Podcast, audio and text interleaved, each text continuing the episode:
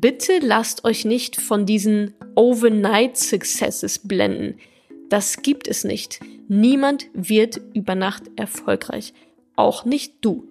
Dazu gehört einfach scheiße viel Arbeit und noch einiges, einiges mehr.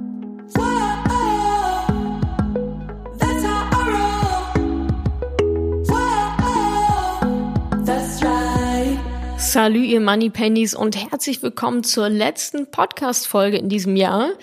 Passenderweise handelt es sich hierbei um meinen ganz persönlichen Jahresrückblick auf das Jahr 2018.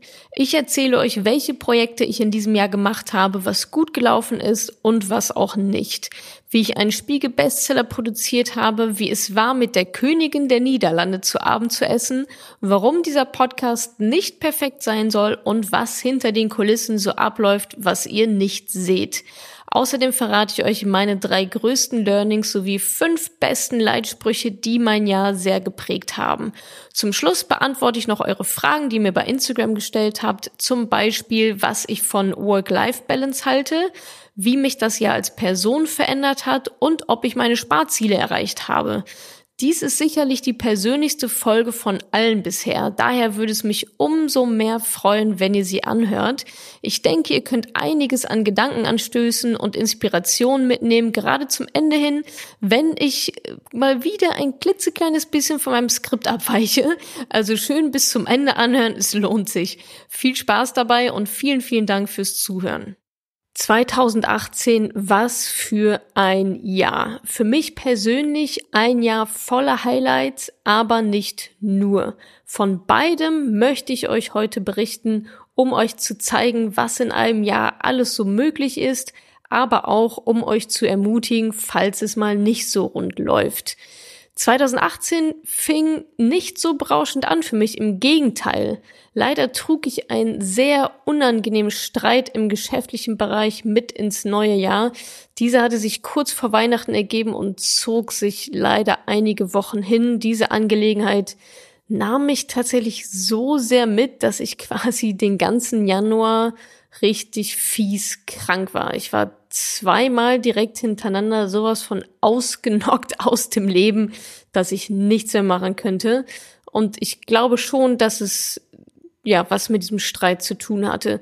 Zum Glück löste sich das Ganze so, dass ich ab Februar wieder einigermaßen auf dem Damm war und dann ging es auch direkt gut los, denn ich startete die Madame Money Penny Experten Webinarreihe. In dieser Webinarreihe habe ich jeden Monat ein Webinar mit super coolen Experten veranstaltet zu Themen wie Immobilien, Geldblockaden, grüne Investments, Berufsunfähigkeitsversicherung und so weiter und so fort. Das hat sehr, sehr viel Spaß gemacht. Außerdem wurden Anfang des Jahres intensiv die Seminare für 2018 geplant. Es fanden insgesamt vier Wochenendseminare in Berlin statt, alle ausverkauft. Doch der Weg dahin war recht anstrengend. Ich hatte die, die ganze Orga drumherum maßlos unterschätzt und verbrachte etliche Stunden und Tage mit Konzept, Raumsuche, Verpflegungssuche, Verhandlungen mit einer Milliarden Menschen gefühlt. Programm, Inhalte, Verkaufsprozess, Erstellung von Materialien und so weiter und so fort. Ich habe sogar ein Seminar besucht, extra um zu lernen, wie man gute Seminare hält. Aber die Mühen haben sich definitiv gelohnt. Es waren vier tolle Seminare, alles davor, drumherum und danach habe ich tatsächlich komplett unterschätzt. Bevor ihr mir jetzt alles schreibt, wann es die nächsten Seminare gibt, aktuell sind keine weiteren geplant, auch aus Aufwandsgründen. Da bin ich ganz ehrlich. Parallel startete dann im März endlich mein Online-Kurs, an dem ich fast ein Jahr lang gearbeitet hatte, der Kurs ist eingeschlagen wie eine Bombe. Anscheinend hattet ihr alle genau darauf gewartet, dass euch mal jemand anhand von kurzen, knackigen, sehr strukturierten Videos erzählt, wie man das so macht, wie man von A nach B kommt. Das Feedback war und ist großartig und ich werde weiterhin daran arbeiten, die Videos stets zu verbessern. Neben den Webinaren, den Seminaren und dem Online-Kurs stand 2018 ein weiteres sehr großes Projekt auf dem Plan, ebenfalls eins, das ich so noch nie gemacht hatte und von dem ich recht wenig Ahnung hatte. Denn mein Buch sollte im August 2018 erscheinen, ein Taschenbuch mit einem sehr großen Verlag im Rücken. Doch bevor dies geschehen konnte, wartete auch im Jahr 2018 noch einiges an Arbeit auf mich. Das Manuskript hatte ich bereits Ende 2017 abgegeben Angefangen zu schreiben hatte ich, ich glaube, im September 2017, also habe das echt runtergekloppt, das Teil. Und im Jahr 2018, also Anfang diesen Jahres, ging es aber genau weiter mit Korrigieren, Gegenlesen, Rumfeilen und so weiter und so fort. Das war echt nochmal alles sehr, sehr viel Arbeit. Also das, was man von außen nicht sieht. Ihr seht ein fertiges Buch, ich sehe dahinter anderthalb Jahre Arbeit. Ende April war dann endlich alles unter Dach und Fach und das Buch im Druck. Das war eine super aufregende Zeit für mich. Ich kann mich noch dran erinnern, ich schrieb äh, meiner Lektorin nochmal eine E-Mail. Ich hatte gerade die letzte Fassung abgegeben und ich schrieb ja, Susanne, soll ich jetzt noch eigentlich irgendwas, gibt's noch Feedback oder so? Und dann kam nur zurück, nö, nö, das ist schon im Druck. Und ich so, ach du Scheiße, jetzt ist es wirklich im Druck, es gibt kein Zurück mehr. Das war auf jeden Fall eine sehr, sehr aufregende Zeit. Dazu gibt es auch einige Artikel auf meinem Blog, wen das ähm, noch vielleicht näher interessiert. Im Juni ereignete sich noch etwas sehr Schönes, denn unsere Madame Moneypenny Facebook-Gruppe hat die Zehntausender-Marke im Juni geknackt. Gestartet waren wir im Januar noch mit knapp unter 5000 Moneypennies. Das heißt, innerhalb von wenigen Monaten von 5000 auf 10.000 und heute Ende 2018 sind wir bei über 20.000 Frauen in der Madame Moneypenny Facebook-Gruppe. Ja, aus Madame Moneypenny ist endgültig eine Bewegung geworden. Die rasante Entwicklung auch der Facebook-Gruppe, aber auch des ganzen Projektes, der ganzen Bewegung, wurde natürlich vor allem durch meine Präsenz in den Medien befeuert. Ich war dieses Jahr in einfach so vielen Medien. Ich habe endlos viele Interviews gegeben. Unter anderem war ich in der FAZ, in der Zeit, im Zeitmagazin, in der Süddeutschen, in der Myself, Freundin Petra, Tagesspiegel, Börse AD, Spiegel Online, Flow Magazin, Wirtschaftswoche, Business Punk und diversen lokalen Medien vertreten. Und meine erste TV-Präsenz war auch dabei in diesem Jahr, nämlich bei TAF auf Pro 7. So, und am 20. August war es dann endlich soweit. Mein erstes richtiges gedrucktes Buch erschien im Rowold Verlag. Es wurde sofort zum Amazon Bestseller über Nacht, stieg in der Spiegel Bestsellerliste direkt auf Platz 7 ein, was aus zwei Gründen besonders schön war, wie ich finde. Punkt 1, mein Ziel war es, einen Bestseller zu produzieren. Das, also dafür bin ich angetreten. Das war tatsächlich mein Ziel. Es soll, also wenn ich schon ein Buch schreibe, dann soll es bitte auch ein Bestseller werden. Und zwar, damit unser Thema Sichtbarkeit bekommt und auf die Agenda kommt. Und da hilft ein Bestseller-Status natürlich, ja, ein bisschen dabei, würde ich denken. Der zweite Grund, warum ich es so schön fand, dass es ein Bestseller geworden ist und sich so oft verkauft hat, war, dass ich meine kompletten Einnahmen aus dem Vorverkauf des Buches gespendet habe. Und da habe ich mich und die Spendenorganisation, das war Plan, natürlich über jedes verkaufte Exemplar sehr, sehr gefreut. Was vielleicht von außen recht easy aussah und ja auch sehr, sehr schnell ging, Amazon Bestseller, Spiegel Bestsellerliste und so weiter, war natürlich monatelange harte Arbeit. Das wird gerne mal vergessen. Nicht nur die Erstellung des Buches, da flossen etliche Monate rein, sondern eben auch in dessen Vermarktung. Also das war mindestens 50 Prozent der Arbeit. Und diese Vermarktung, die habe ja vornehmlich ich betrieben, wer das so beobachtet hat. Aber dazu vielleicht an anderer Stelle noch mal mehr, ähm, vielleicht zum Thema Buchmarketing und was ihr vielleicht auch daraus lernen könnt. Alles in allem habe ich anderthalb Jahre an diesem Projekt Taschenbuch gearbeitet und daran, es zu einem Erfolg zu machen. Eine besonders schöne Erfahrung im Zusammenhang mit dem Buch war auch mein Buchrelease-Event hier in Berlin, zu dem über 100 Frauen gekommen waren, um mit mir über das Thema zu dis diskutieren und über das Buch zu sprechen.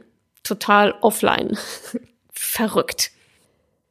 Im September, wir sind also schon im Herbst, bekam ich die kurioseste E-Mail meines Lebens. Die lese ich gerade mal kurz vor.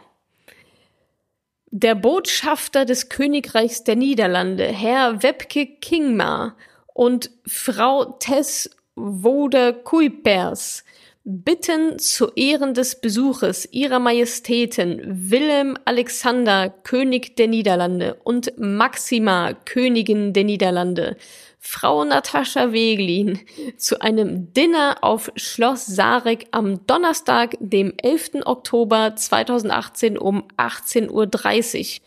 Thema des Dinner ist gesellschaftliche Herausforderungen und Chancen der Digitalisierung.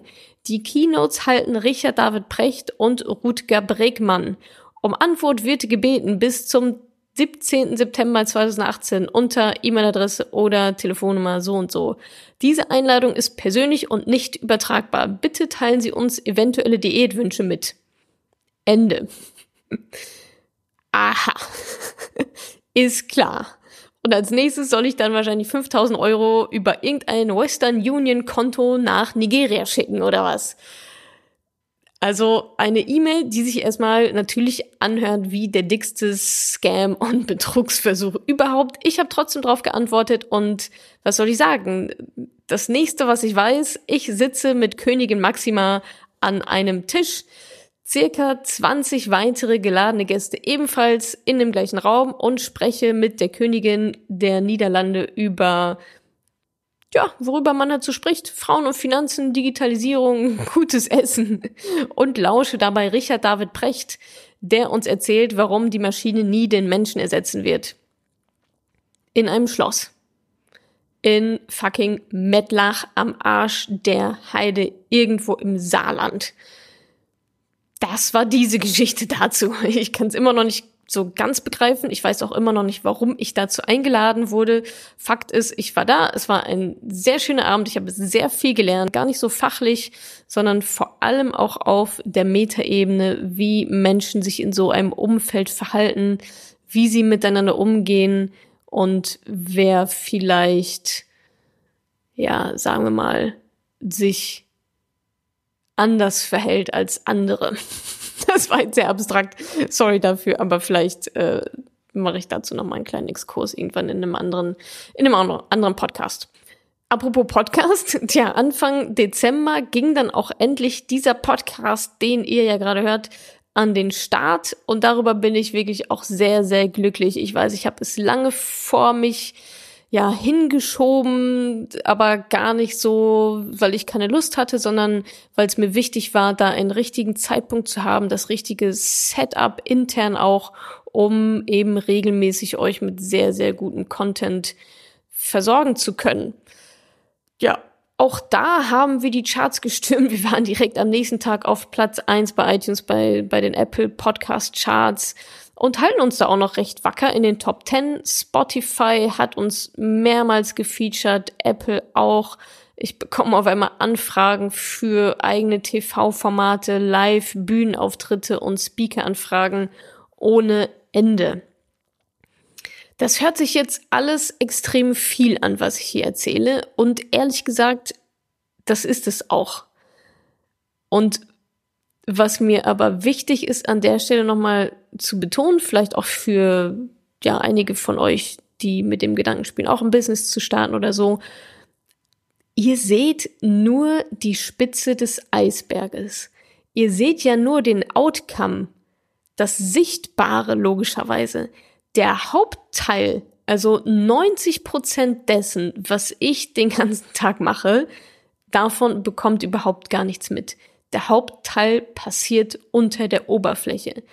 Und dazu gehören Dinge wie falsche Personalentscheidungen, verkorkste Zusammenarbeiten mit Freelancern, gehackte Konten, Kunden, die nicht bezahlen, Dienstleister, die zu viel berechnen und aber darauf bestehen, falsche Beratungen, Wehwehchen der Community, geplatzte Deals, kopierte Blog-Einträge von mir, Markenrechtsstreits, fiese E-Mails, blockierte Facebook-Konten, Absagen bereits zugesagter Leistungen, falsche Buchung von Belegen fürs Finanzamt und noch eine Trilliarde Dinge mehr. Das sind alles Dinge, die kein Mensch braucht, aber alles Dinge, die geregelt werden wollen. Und warum erzähle ich euch das? Überhaupt gar nicht, um euer Mitleid zu bekommen. Also da, das brauche ich nicht. Ich hasse Mitleid. Mitleid ist, glaube ich, das Schlimmste, was man mir entgegenbringen kann. Das ist auch kein Jammern, was ich gerade mache, denn ich, ich liebe das ja. Also ich mag ja diesen Prozess dahinter und ich weiß mittlerweile, mittlerweile, dass es dazugehört. Ich erzähle euch das aus zwei Gründen. Erstens, bitte lasst euch nicht von diesen Overnight Successes blenden. Das gibt es nicht. Niemand wird über Nacht erfolgreich. Ich habe euch gerade eben erzählt, dass ich anderthalb Jahre an diesem Buch gearbeitet habe. Und den Samen dafür habe ich vor drei Jahren gelegt, als ich mit Madame Moneypenny angefangen habe. Sonst wäre ja nie der Rowold Verlag auf die Idee gekommen, mich danach zu fragen, ein Buch zu schreiben. Also eigentlich kann man sagen, dass ich drei Jahre daran gearbeitet habe, ohne es zu wissen, aber da fing es halt an, an einem Spiegel-Bestseller zu arbeiten. Niemand wird über Nacht erfolgreich. Auch nicht du. Dazu gehört einfach scheiße viel Arbeit und noch einiges, einiges mehr. Das ist mir ganz wichtig zu betonen. Lasst euch da nicht blenden und lasst euch sowas bitte auch nicht verkaufen. Zweitens, es ist vollkommen okay, wenn Dinge mal nicht rundlaufen. Das tun sie nämlich meistens nicht. Es ist nicht so, dass Dinge 90% gut laufen und 10% denkt man sich, ach Mensch, das ist jetzt aber ärgerlich. Meiner Erfahrung nach ist es genau andersrum. Es passieren so unglaublich viele Dinge, die man nicht eingeplant hat, die man nicht vorhergesehen hat und die man hoffentlich so auch nie wieder machen wird. Wichtig ist mir dabei, hinfallen, aufstehen, lernen, weitermachen und vor allem die Verantwortung dafür zu übernehmen. Meiner Meinung nach ist alles sowohl negative als auch positive. Was mir widerfährt, ist zu 1000 Prozent meine Schuld. Belege fürs Finanzamt wurden falsch, äh, falsch gebucht. Ich habe es zwar nicht gemacht, aber es ist trotzdem meine Schuld. Mein Facebook-Konto wurde blockiert, meine Schuld. Der Deal ist geplatzt, meine Schuld verkorkste Zusammenarbeit mit Freelancern, meine Schuld. Ich habe die Idiots ja ausgewählt. Ja, also es ist alles meine Schuld. Das mache ich nicht, um mich fertig zu machen, sondern das ist die einzige Chance, die ich habe. Denn wenn es nicht meine Schuld wäre, hätte ich ja gar keine Macht darüber. Dann könnte ich darüber gar nicht entscheiden. Dann könnte ich es beim nächsten Mal auch nicht besser machen. Ich hätte ja gar keinen Ansatzpunkt. Man muss die Verantwortung übernehmen. Wenn du nicht die Verantwortung auch für deine Fehler übernimmst, dann bringt dir das Ganze nichts, denn dann sagst du die ganze Zeit nur, ja, kann ich ja nichts dafür. Und zwei Wochen später passiert die gleiche Kacke nochmal. Und auch dann ist es wieder deine Schuld. Und zwar doppelt so schlimm, weil du nicht in der Lage warst, weil du dir zu fein warst, dir einzugestehen, dass es deine Verantwortung ist. Wenn Menschen in deinem Umfeld, mit denen du zusammenarbeitest, wenn die einen scheiß Job machen, in deinen Augen, ist es deine Schuld. Du hast sie eingestellt, du hast sie angeheuert, du hast sie gebrieft, du hast sie geführt oder eben auch nicht. Und solange wie wir daran lernen, immer weiter lernen, ist aus meiner Sicht alles gut. Deswegen kann ich in meiner eigenen verkorksten Welt auch nicht verlieren. Ich kann nicht verlieren. Fehler machen hat nichts mit verlieren zu tun. Ich glaube, deswegen bin ich auch so mutig und mache halt auch die ganze Zeit neue Dinge, die ich vorher noch nie in meinem Leben gemacht habe, ohne großartig viel Angst davor zu haben. Ich habe Respekt davor. Das gehört meiner Meinung nach auch mit dazu, aber keine Angst. Denn was kann denn passieren? Entweder es läuft richtig gut und ich klopfe mir auf die Schulter und denke, Mensch, ist ja geil gelaufen. Du hast ein Spiegel Bestseller produziert, mega cool.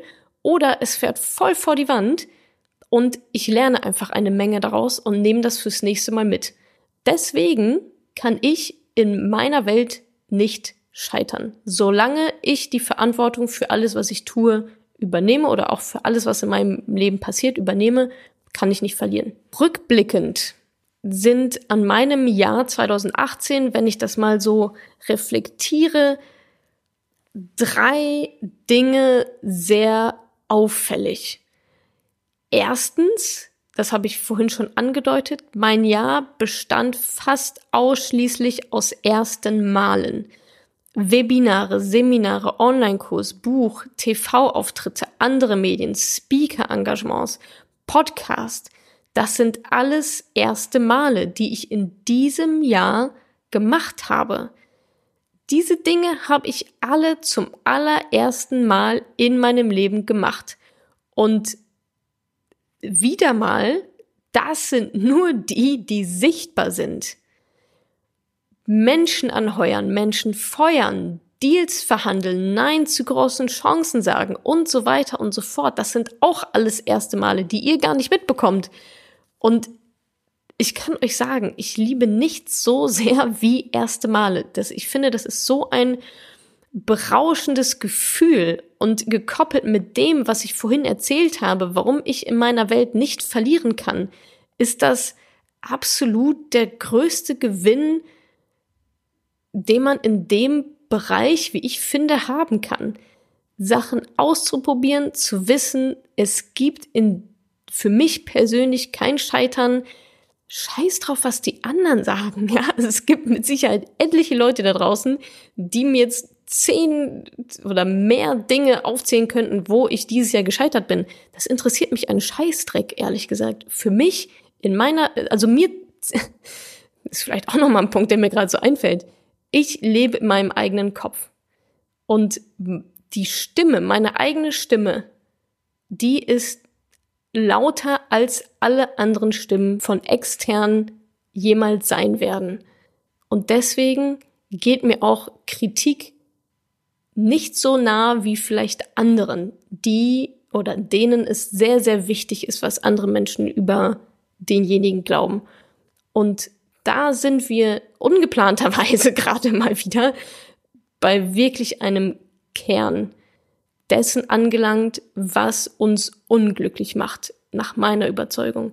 Die Meinung von anderen Menschen und diese Meinung von anderen Menschen einen so großen Raum in unserem Leben zu geben, das ist einfach zu krass, was ich teilweise sehe dass das Leben nicht nach den eigenen Wünschen gelebt wird, dass Entscheidungen nicht nach den eigenen Bedürfnissen gefällt werden, sondern viel zu oft danach, was Mama denkt, was Tante Uschi denkt, was meine Ex-Kommilitonen über mich denken könnten. Das ist ungesund. Und davon müsst ihr euch irgendwie lösen. Ich sag nicht, dass das einfach ist, aber ihr müsst einen Weg daraus finden. Jetzt bin ich schon wieder total vom Pfad abgekommen. Was habe ich erzählt? Also, erstens ähm, bestand mein Jahr 2018 fast ausschließlich aus ersten Malen. Vielleicht kann ich ja auch die eine oder andere von euch dazu ermutigen, auch mal etwas Neues zu machen. Punkt zwei, was mir rückblickend an meinem Jahr auffällt, ist Speed, Geschwindigkeit. Ey, alles entwickelt sich so extrem rasant. Aber auch weil ich es forciere. Ich könnte auch die ganze Zeit auf die Bremse treten, mache ich aber nicht. Ich trete aufs Gaspedal. Denn mein Motto ist Schnelligkeit vor Perfektion. Anders geht es nicht. Machen anstatt quatschen, umsetzen anstatt drei Jahre lang zu analysieren.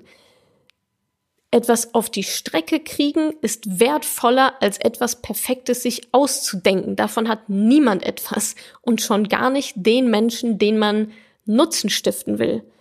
Ich habe in den in der Anfangszeit dieses Podcasts habe ich sieben Tage lang eine Podcast-Folge rausgehauen und jetzt ist es nicht mehr so krass extrem viel, aber schon in einer recht hohen Taktzahl. Die Folgen sind sicherlich nicht alle perfekt, auch nicht vom Ton her brillant, meinetwegen, aber ich bin davon überzeugt, dass der Content so gut ist und dass die Schnelligkeit, mit der ich neuen Content auf die Strecke bringe, euch mehr nützt als der perfekt geschnittene, eingesprochene Podcast. Denn letztendlich geht es um die Inhalte.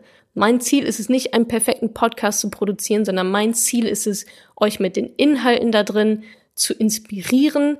Und das schaffe ich nur, wenn die Sachen schnell auf der Strecke sind und nicht, wenn ich das den perfekten Podcast jetzt 13.000 Mal eingesprochen habe und es deswegen drei Monate dauert, bis den überhaupt mal irgendjemand zu hören bekommt. Also Schnelligkeit vor Perfektion.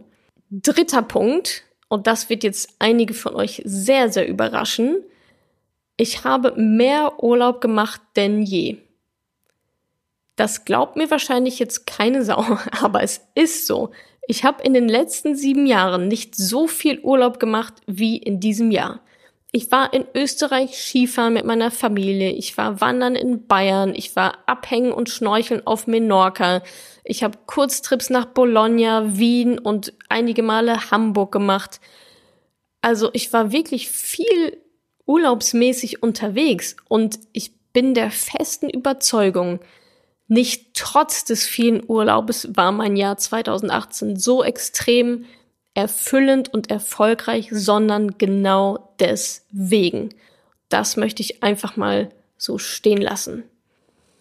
Bevor ich jetzt zu euren Fragen komme, die ihr mir bei Instagram ja schon gestellt habt, zu meinem Jahr, würde ich gerne noch meine Top 5 Zitate, Sprüche, Mantras, wie auch immer ihr das nennen wollt, aus dem Jahr 2018 mit euch teilen. Da wird es keine großartige Erklärung dazu geben, denn ich glaube ans Sender- und Empfängerprinzip. Ich hau die Dinge jetzt einfach mal so raus, sage euch nicht, wie ich die interpretiere, sondern da hat ja jeder seine eigene Brille auf. Könnt ihr damit machen, wie was ihr wollt und lasst das gerne mal auf euch wirken. Das erste ist ein Zitat oder fast schon ein, ehrlich gesagt, Lebensprinzip. Und das habe ich von Derek Sivers, das ist einer meiner Lieblingsunternehmer. Und er sagt, Either it's a hell yes or it's a no. Entweder es ist ein hell yes oder es ist ein nein. Zweiter Punkt. Zitat von Steve Jobs. If you want to make everyone happy, don't be a leader, sell ice cream. Das dritte Zitat von Oprah Winfrey. Just because the phone is ringing doesn't mean you have to answer it. Punkt 4 von meinem absoluten Idol Gary Vaynerchuk. Er sagt, oversell your reality, then build to the new reality. Und fünftens, last but not, überhaupt gar nicht liest, ein ja, Zitat ist, es ist mehr als ein Zitat. Es ist auch wieder eine Philosophie von Dieter Rams. Weniger, aber besser. Alrighty. Nun zu euren Fragen, die ihr mir auf Instagram gestellt habt. Frage 1. Wie nimmst du die Moneypenny-Bewegung wahr und was bedeutet das für dich? Ja, schöne Frage. Wie nehme ich die Madame Moneypenny-Bewegung wahr? Für mich ist das Ganze hin und wieder mal echt ein wenig surreal.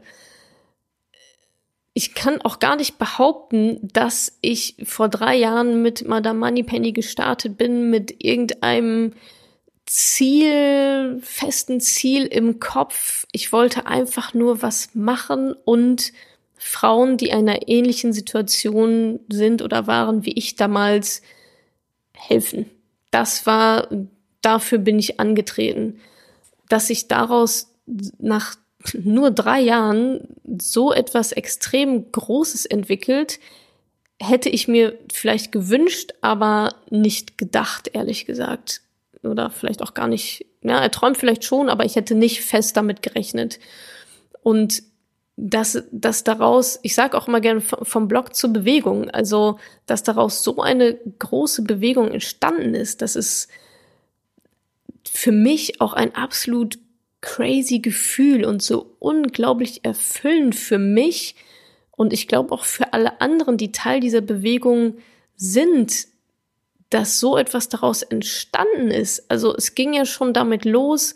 Klar, ich habe die Facebook-Gruppe gegründet, aber und dann auch mal hier einen Stammtisch damals, habe ich es noch Stammtisch genannt, in Berlin abgehalten. Da saßen dann halt irgendwie drei Frauen so. Und dann auf einmal kommen diese Money Pennies, die sich dann auch angefangen haben, sich so zu nennen, kommen auf einmal und sagen, ja geil, ich mache jetzt ein Meetup in Stuttgart und ich mache eins in Wien und ich mache eins in Hamburg und da dachte ich so, okay, hier das nimmt gerade eine echt crazy Eigendynamik an und ich glaube, das ist es auch, was es zu einer Bewegung macht. Money Pennies kämpfen für das Thema, machen sich stark für andere Frauen, helfen sich gemeinsam.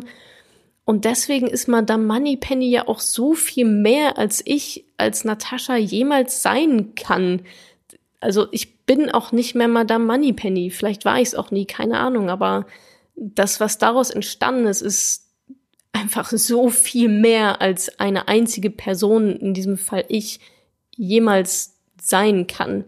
Und dafür bin ich also sehr, sehr dankbar, jetzt nicht nur für mich persönlich, sondern ja, generell für alle Moneypennies und alle, die es auch noch werden, dass vor allem ihr das auch daraus gemacht habt. Also ich habe es angestoßen, ja, ich habe zufällig diese Idee gehabt, ja, ich habe zufällig ein paar Blogartikel dazu geschrieben und ich habe zufällig ich sag mal, den ein oder anderen Hebel in Bewegung gesetzt, aber die Bewegung, also ein Mensch macht ja nicht eine Bewegung, sondern ein Mensch kann etwas initiieren und ein Domino umschmeißen und dann müssen alle anderen aber auch erstmal fallen und der eine Domino schmeißt dann den nächsten wieder um. Und das seid ihr und nicht ich. Klar, natürlich habe ich da auch meinen Anteil daran, aber ähm, ja, ich glaube, dass, dass die Money-Penny-Bewegung vor allem natürlich durch euch stattfindet. Zweite Frage. Hast du deine Sparziele erreicht? Nein, denn ich habe keine Sparziele. Ui. Krass. Wie kann sie sowas sagen? Ja, ist vielleicht für die eine oder andere ganz, ganz interessant. Ich habe keine Sparziele. Mein Ziel ist nicht mehr, möglichst viel Geld zu sparen. Das ist ein Prozess, den ich natürlicherweise durchlaufen habe, kann man, glaube ich, auch ganz gut sehen an meinen Blogbeiträgen und generell an dem Content, den ich vielleicht noch vor ein, zwei Jahren auch rausgehauen habe. Mein Fokus lag sicherlich eine gewisse Zeit auf dem Sparen, weil ich glaube, dass man das auch lernen muss. Das ist einfach ein Teil des guten Umgangs mit Geld. Und nachdem ich aber, ich sag mal, diese Phase abgehakt habe, weil irgendwann habe ich das verinnerlicht, wie man mit Geld umgeht und wo ich sparen möchte und wo ich nicht sparen möchte. Danach habe ich meinen Fokus aber auf etwas anderes gelegt und das war eben nicht mehr sparen. Ich glaube ja tatsächlich auch sehr, sehr, sehr, sehr an Fokus. Das, worauf wir uns konzentrieren, erweitert sich. Wenn ich mich immer nur auf Sparen konzentriere, kann ich mich zum Beispiel nicht gleichzeitig auf meine Einnahmen konzentrieren. Und das ist für mich der nächste logische Schritt, zu sagen, ja, ich lerne, wie man mit Geld umgeht, ich spare, ich investiere, ich setze mein System auf und dann muss der Schritt drei aber sein, die Verdienstmöglichkeiten in die Höhe zu schrauben. Wie hat dich dieses Jahr als Person verändert? Oh Gott, das ist ja eine Frage, de, boah, da könnte ich jetzt wahrscheinlich nochmal eine ganz eigene 18-stündige Podcast Folge zu machen. Ich würde zusammenfassend nur ganz kurz auf jeden Fall sagen, dass ich extrem nochmal an Selbstbewusstsein zugelegt habe. Ich bin nochmal selbstbewusster geworden, habe noch mal mehr Angst, wie gesagt, vor neuen Dingen verloren. Ich glaube sehr stark an das, was ich kann, habe aber auch gelernt, ähm, was das ist, was ich kann und was ich eben nicht so gut kann. Ich bin achtsamer geworden, viel reflektierter, viel mehr bei mir selbst, klarer, vielleicht auch ein bisschen schärfer in meinen Gedanken. Und ja, ich weiß besser, was ich gut kann und was ich nicht gut kann und vor allem auch, was ich will und was ich nicht will. Nächste Frage. Führst du ein Haushaltsbuch über deine Einnahmen und Ausgaben? Das fällt so ein bisschen in die gleiche Kategorie Sparziele. Nein, ich führe kein Haushaltsbuch mehr. Das letzte Haushaltsbuch, was ich geführt habe, war ein Zeithaushaltsbuch und kein Geldhaushaltsbuch. Ich habe mir angeschaut, wo meine Zeit na, nicht flöten geht, sondern wo sie einfach hingeht, alle 30 Minuten aufgeschrieben, was mache ich eigentlich gerade und warum. Habe mir dann überlegt, wie kann ich gewisse Aufgaben outsourcen, auslagern, so dass ich die nicht mehr machen muss, sondern mit meiner Zeit was anderes anfangen kann. Das war das letzte Haushaltsbuch, was ich geführt habe und über meine Einnahmen und Ausgaben führe ich kein Haushaltsbuch. Auch diese Phase habe ich quasi hinter mir gelassen. Ist aber eine sehr, sehr schöne Übung, die ihr alle machen solltet, genauso wie Sparen und Haushaltsbuch führen muss meiner Meinung nach jede Mal gemacht haben. aktuell aber nicht mein Fokus. So, letzte Frage hier. Was haben wir noch? Bist du mit deinem Zeitmanagement zufrieden? Zufrieden ist ja ein gefährliches Wort. mal, mal ganz generell dazu. Aber das Fass will ich jetzt nicht aufmachen. Ein Stichwort, was in dem Zusammenhang ja auch immer mal gerne fällt, ist die sogenannte Work-Life-Balance. Gerade letztens hat mir auch jemand eine Nachricht geschrieben und hat gesagt, ja, machst du denn überhaupt auch Dinge, die dir Spaß machen und Freizeit und Familie und so weiter? Und ich glaube, das Gefährliche ist, wenn man von sich auf andere schließt. Das mache ich nicht und das solltet ihr auch nicht machen. Nur weil es euch Spaß macht, in einer Kneipe Bier zu trinken und ihr seht, dass ich in der Zeit irgendwelche Instagram-Live-Geschichten mache, dann heißt das nicht, dass das eine besser ist als das andere oder dass das eine mehr Spaß macht als das andere. Euch macht das vielleicht Spaß, in der Kneipe zu sitzen und Bier zu trinken. Mir macht das keinen Spaß. Ganz ehrlich, mir, ich, ich habe, mir macht das keinen Spaß. Ich will nicht in der Kneipe sitzen und Bier trinken. Das, das bringt mir nichts. Es macht mir keinen Spaß. Wenn euch das Spaß macht, ist das super. Wo es gefährlich wird, meiner Meinung nach, ist, das zu beurteilen. Ich beurteile das nicht, wenn jemand in der Kneipe sitzt und Bier trinkt. Das geht mir am allerwertesten vorbei. Wenn euch das glücklich macht, dann ist das super, super gut. Wenn es euch nicht glücklich macht, dann lasst es halt bleiben, so wie ich. Mir macht es unheimlich viel Spaß, diesen Podcast gerade aufzunehmen. Und soll ich euch mal was sagen? Es ist gerade Freitagabend, kurz vor 22 Uhr. Und ich hatte mindestens eine soziale Einladung für diesen Abend. Und ich habe es vorgezogen, diesen Podcast aufzunehmen. Nicht, weil ich mich dazu verpflichtet fühle, sondern weil es mir Spaß macht. Und das vor dem Hintergrund Work-Life-Balance da würden jetzt, glaube ich, einige aufschreien, oh Natascha, oh Gott, am Freitagabend irgendwie 22 Uhr, du musst doch auch mal Pause machen, du musst doch mal irgendwie auch rausgehen und deine Freizeit genießen. Keine Angst, das mache ich. Ich mache Dinge zum Ausgleich und ich mache auch Dinge außer Arbeiten, die mir Spaß machen. Aber Arbeiten macht mir nur mal einfach auch sehr, sehr viel Spaß. Und ich glaube, wenn man so etwas gefunden hat, was einem so viel Spaß macht, dann braucht man auch nicht den krassen Ausgleich dazu. Ja, ich weiß gar nicht, wie ich das noch anders erklären soll, aber Arbeit ist für mich keine Last. Vielleicht kann ich so erklären. Arbeit ist für mich keine Last. Deswegen brauche ich nicht den Hardcore-Ausgleich dafür. Natürlich, ich habe ja gerade erzählt, ich fahre in Urlaub, ich mache Sachen, ich mache mindestens dreimal die Woche Sport, ich gehe raus mit, mit Leuten essen. Und das macht mir alles auch Spaß, aber Arbeiten macht mir nun mal auch sehr, sehr viel Spaß. Deswegen habe ich dieses Work-Life-Balance-Problem, Problem in Anführungsstrichen nicht, weil meine Arbeit ist auch mit ein sehr, sehr großer Bestandteil meines Lebens und ich verbringe gerne auch meine Wochenenden damit, Dinge zu schreiben, Dinge aufzunehmen, mir Dinge zu überlegen, an mein Whiteboard zu kritzeln. Da bin ich der glücklichste Mensch auf Erden. Was ich aber zum Thema Zeitmanagement noch sagen kann, was ich in diesem Jahr auch extrem gelernt habe, ist zu reflektieren und einschätzen zu können, wann es Zeit ist, neue Fässer aufzumachen, neue Projekte zu starten und wann nicht. Und das ganz achtsam zu kontrollieren und zu steuern. Es gibt unendlich viele Möglichkeiten, da draußen und unendlich viele Anfragen auch an mich für neue Projekte und hier und da. Und ich habe mittlerweile gelernt, sicherlich noch nicht perfekt, aber ich bin dahin also extrem viel besser geworden, mir zu überlegen, passt das in meinen Zeitplan rein oder stürze ich mich da gerade in etwas, was dann doch einfach zu viel wird. Und ich glaube, wenn man da gute Entscheidungen trifft und weiß, wann eine gute Zeit ist, neue Fässer aufzumachen und wann nicht und wann es auch einfach mal nur darum zugeht, Fässer zuzumachen, dann kommt man auch gar nicht in diesen, ja, in diese Bredouille von zu viel Arbeit zu haben. Man muss es sich halt vernünftig, achtsam einteilen. Und ja, am Anfang des Jahres hatte ich sicherlich mal so ein, zwei Phasen, wo ich dachte, oh Gott, das wird alles viel zu viel. Ich habe mich hingesetzt, habe reflektiert, warum ist das so? Aufgeschrieben, was ich eigentlich gerade alles mache und gemerkt, krass, du jonglierst gerade mit sechs oder sieben Medizinbällen quasi in der Luft. Kein Wunder, dass das nicht funktioniert. Das heißt, wir machen jetzt mal fast eins, zwei, drei so schnell es geht wieder zu und dann kümmern wir uns mal eins nach dem anderen um die anderen Dinge. Und das ist, glaube ich, etwas, was mir sehr gut getan hat zu erfahren, wo ich dann aber auch natürlich reflektiert genug war, das zu lernen und zu ändern. Also wann neue Fässer aufmachen, wann auch einfach Nein zu, dann vielleicht auch mehr sehr großen Chancen sagen, weil es einfach nicht reinpasst. Oder muss ich dafür etwas anderes liegen lassen? Und wann geht es darum, Fässer zuzumachen?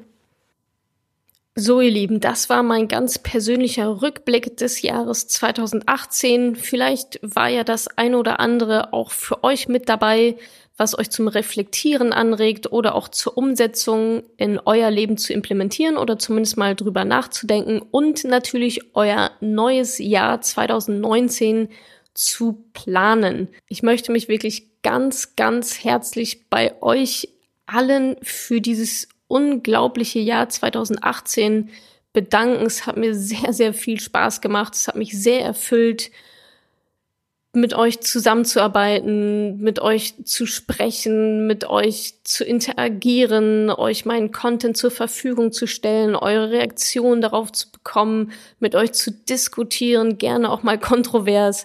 Ich wünsche euch alles, alles Gute für das neue Jahr 2019, auf das es mindestens genauso geil wie 2018 wird. Ich freue mich sehr auf das nächste und auch noch auf alle hoffentlich kommenden Jahre mit euch. Kommt gut rüber und wir sehen uns im nächsten Jahr. Macht's gut.